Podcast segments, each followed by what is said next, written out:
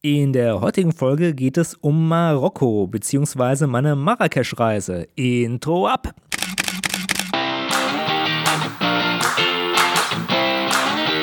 Hallo und herzlich willkommen bei Fotominuten, dem Fotografie- und Kunstmarketing-Podcast. Mein Name ist Stefan und meinen Blog findest du unter www.fotominuten.de. Aber nun viel Spaß bei der Show.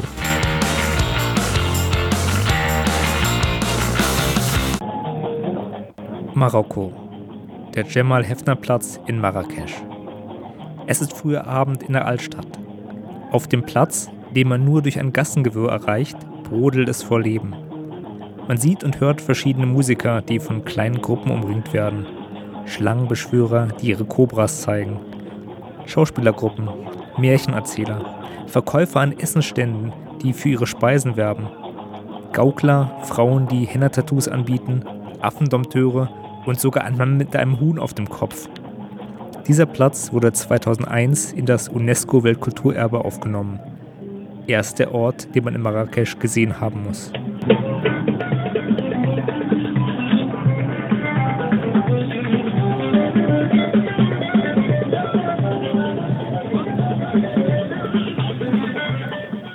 Ja, hallo und herzlich willkommen das war schon mal ein erster Eindruck von ja, Marrakesch.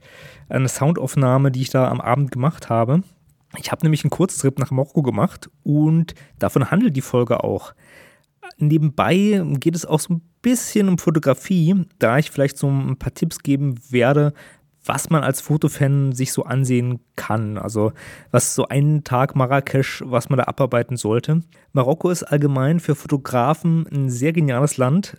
Es ist sehr farbenfroh und ja voller intensiver Motive. Also ich war da sehr begeistert. Ich hatte als Vergleich Indien immer im Kopf. Und da war ich ja vor Ewigkeiten mal und hatte ja auch ein Fotobuch zu dem Thema veröffentlicht. Äh, Link zu meinem Indien-Fotobuch äh, in den Show Notes. Aber äh, ja, ich war sehr begeistert kurz vorab.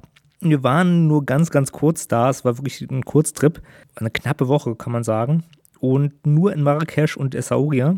Und Essaouira liegt am Meer und da ist es auch viel ruhiger. Also die Altstadt von Marrakesch, da brodelt wirklich das Leben. Und Marrakesch, wie mir gesagt wurde, gilt auch so als der Touri-Ort, wo alle mal ankommen und sich die Altstadt angucken. Wer es ruhiger haben will, dem empfehle ich halt so das Meer. Aber ich fand beides sehr spannend. Anders als meine sonstigen Gewohnheit, ähm, normalerweise bin ich eher so low-budget-mäßig unterwegs, ähm, haben wir es diesmal richtig krachen lassen und haben in klassischen Riads übernachtet. Ein Riad ist ein altes Haus, das in der klassischen Architektur der Region erbaut ist und die sehen wirklich sehr schön aus und sind als Fotomotive super geeignet. Und besonders an denen ist zum Beispiel, dass sie alle eine Dachterrasse haben.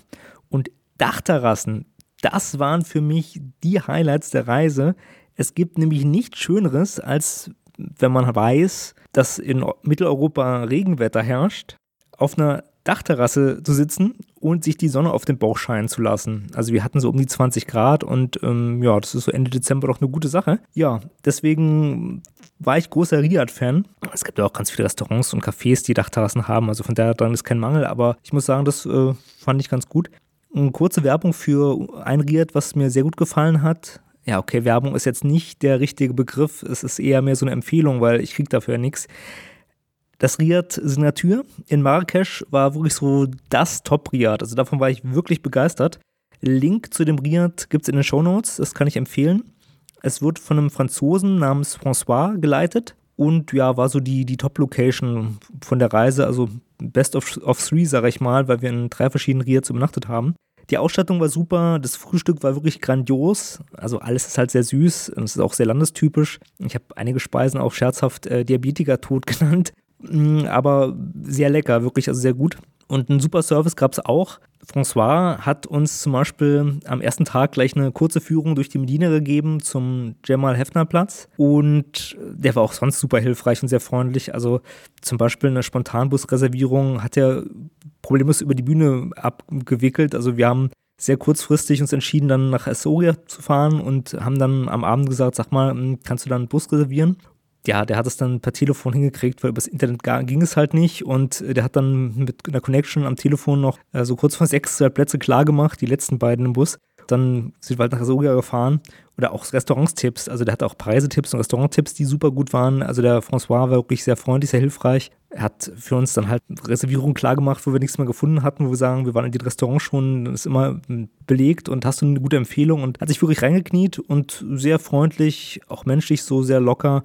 Ich habe ja auch bei Marrakesch ausgefragt. Also interessanter Typ, sehr gutes Riad, tolle Einrichtung, kann ich nur empfehlen. So, das war der Werbeblock, Link in den Show Notes. Ja, zur Reisevorbereitung ein paar Worte. Also wir hatten den Lonely Planet und das Büchlein von Reise-Know-how City Trip Marrakesch. Fand ich beide sehr gut. Ich werde auch zu den Büchern einen Link in die Show Notes packen. Johnny Plant ist so ein Klassiker und das ähm, ja, City Trip Marrakesch fand ich von den Infos sehr, sehr gut und auch so von den Tipps. Ich muss dazu gestehen, ich habe das Buch äh, vorgelesen und habe es dann am Abend der Reise leider weggepackt und hatte es leider nicht mit, das City Trip Marrakesch. Das war auch nicht so umfangreich, aber es gibt einen guten Eindruck und wenn man im Vorfeld schon weiß, was man sich angucken möchte, dann braucht man es auch nicht unbedingt. Nun zu den ja, Top-Fotomotiven und meinen Reise-Highlights. Was mich wirklich beeindruckt hat, am meisten beeindruckt mit Abstand, es war das Treiben in den Handelsgassen. Also den sogenannten Suks. Man muss sich das so vorstellen, man hat diese Altstadt in Marrakesch und die ist eigentlich eine Fußgängerzone. Ja, da können keine Autos fahren, weil es alles enge Gassen sind. Man kommt halt durch diese engen Gassen, die sehr verwinkelt und wirklich wie ein Labyrinth sind, am Ende zu dem Platz Jamal Hefner und da tobt dann das Leben. Also da sind dann die ganzen Stände und alles, aber in den Gassen an sich gibt es auch schon Geschäfte und verschiedene Läden. Es gibt zum Beispiel ja, so eine Gasse, wo nur Nüsse gehandelt werden oder der alte Ledermarkt und, und, und. Oder ähm, Hochzeits- oder Prunkgewänder in einer Gasse. Und man sieht da eine Menge alles dicht gedrängt, viele Verkäufer, die immer sagen, hey, good price, good price, also wirklich sehr, sehr beeindruckend. Und man manövriert sich halt dann durch. Und man muss wirklich aufpassen, weil ja, Autos dürfen nicht fahren oder können nicht fahren, aber alles andere schon. Also sprich, man muss sich immer rechts halten, weil du wirst von äh, rasenden Mopeds, äh, Motorrädern, Fahrrädern überholt. Und immer, wenn du überholen willst oder weitergehen willst, Schulterblick ist essentiell, wenn du noch links ausscherst. Also immer rechts halten und Schulterblick beachten, weil sonst fahren die dich über den Haufen. Eselskranken gibt es da auch, ja, aber die sind relativ langsam. Also da muss man nicht so Angst haben, aber Motorräder und diese Mopeds, mit denen sie durch die Gassen heizen, wirklich, ja, einerseits sehr cool, andererseits auch so ein bisschen gefährlich, also muss man aufpassen. Wir haben da mit Touris geredet, die meinten, ja, nee, ach, jetzt hier zweiter Tag Marrakesch, ganz schlimm, die ganzen Abgase in den Gassen, mir schwirrt der Kopf. Und ja, ich muss sagen, nach ein paar Tagen ist man da schon ziemlich durch und da ist es echt cool, wenn man so Oasen hat, wo man sich ein bisschen ausruhen kann. Jedenfalls, das war so ein Highlight, die, diese ganzen Sucks und die ganzen Gebäude da und die engen Gassen und wenn man da durch die Gegend irrt und das alles sehr abenteuerlich ist. Ja, das fand ich sehr spannend. Also ich habe auch zum Beispiel einen Stau erlebt, von Fußgängern verursacht. Also das ist ja auch,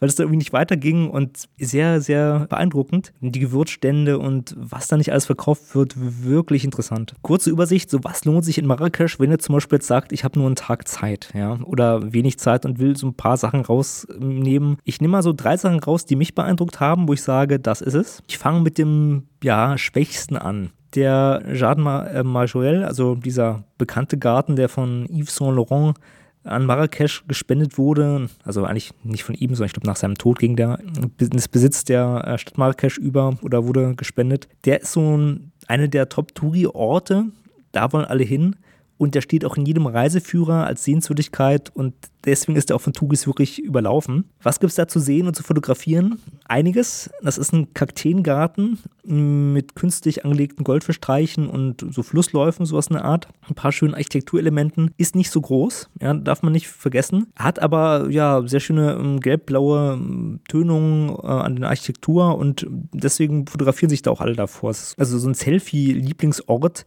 und die klassische blaue Farbe ist auch so eine typische Berberfarbe, wurde mir gesagt. Ähm, Lieblingsort für Urlaubsselfies wirklich halt begehrte Fotoecken und Nischen, da muss man dann Schlange stehen, zum Beispiel an einem Museumsgebäude, ist auch so ein Bärenmuseum drin. Naja, so, das ist so ein Punkt. Ich fand das ganz interessant, ja und kann man auch gesehen haben, war auch schön, aber jetzt nicht so das Beeindruckendste. Also die Altstadt ist so der Hammer, aber für gute Fotos oder so was man oft sieht, über, von Marrakesch ist dieser Jean Maruel, wenn man auch bei Instagram mal guckt, ist sehr dominant. Jetzt ein wirklich guter Tipp, das Fotomuseum, das fand ich super. Das Fotomuseum, das war so einer meiner Highlight-Orte. Wenn man halt durch die ganzen Sucks hochwandert und dann relativ da im Norden ist, dann ist dann dieses Fotomuseum und Da hat man ja alte Bilder von ja, den Leuten aus der Marokko-Region. Unter anderem auch äh, Glasplattenabzüge und ja auch äh, Papierabzüge. Man kann da auch äh, Drucke kaufen. Also die leben auch davon, solche Sachen zu verkaufen, zu handeln. Eine nette Sache ist, wenn man einmal den Eintritt bezahlt hat,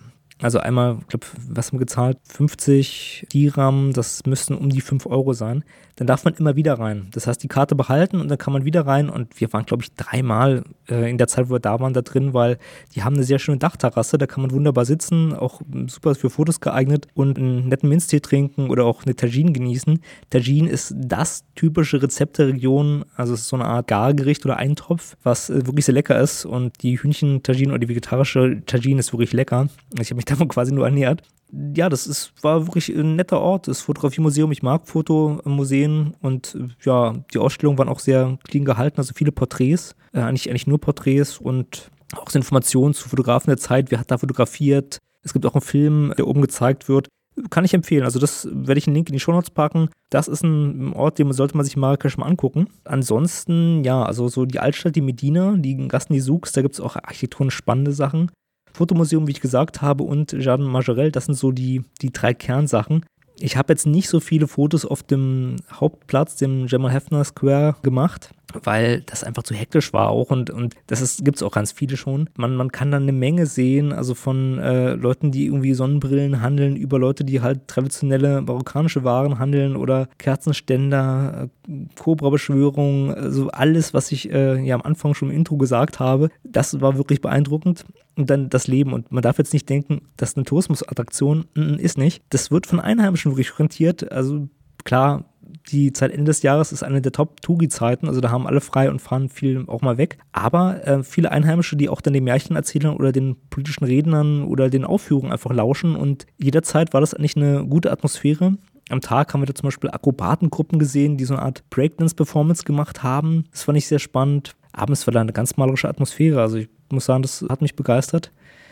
Ja, das war so eins der Highlights. Ansonsten ein paar Worte zu Essoria. Hat mir sehr, sehr gut gefallen. Ist ein entspanntes, ähm, eingeschlafenes Städtchen, sage ich mal so, wo man halt auch gute Fischgerichte kriegt und da hatte ich auch mal Spaß. Also ich glaube, bei der nächsten Marokko-Reise würde ich da auf jeden Fall eher so einen längeren Besuch abstatten und dann die ganzen anderen Orte sehen, weil ja, ich habe war ein Kurztrepp. Das ist halt nur ein Eindruck. Da kann man natürlich nicht so viel sehen. Abschließende Worte. Marokko hat mir wirklich sehr, sehr gut gefallen. Kann ich jedem für einen Kurztrip empfehlen, auch für eine längere Reise. Also da kann man auch bestimmt entspannt drei Wochen bleiben und sich vieles angucken. Billigflieger gibt es von Deutschland ja genug. Da sollte jeder was finden. Ansonsten, ähm, ja, reist auch mal. Das war so meine letzte Reise für 2017 und was 2018 kommt, ja, das wird sich zeigen. Ansonsten, ich bin der Stefan und ich bin raus.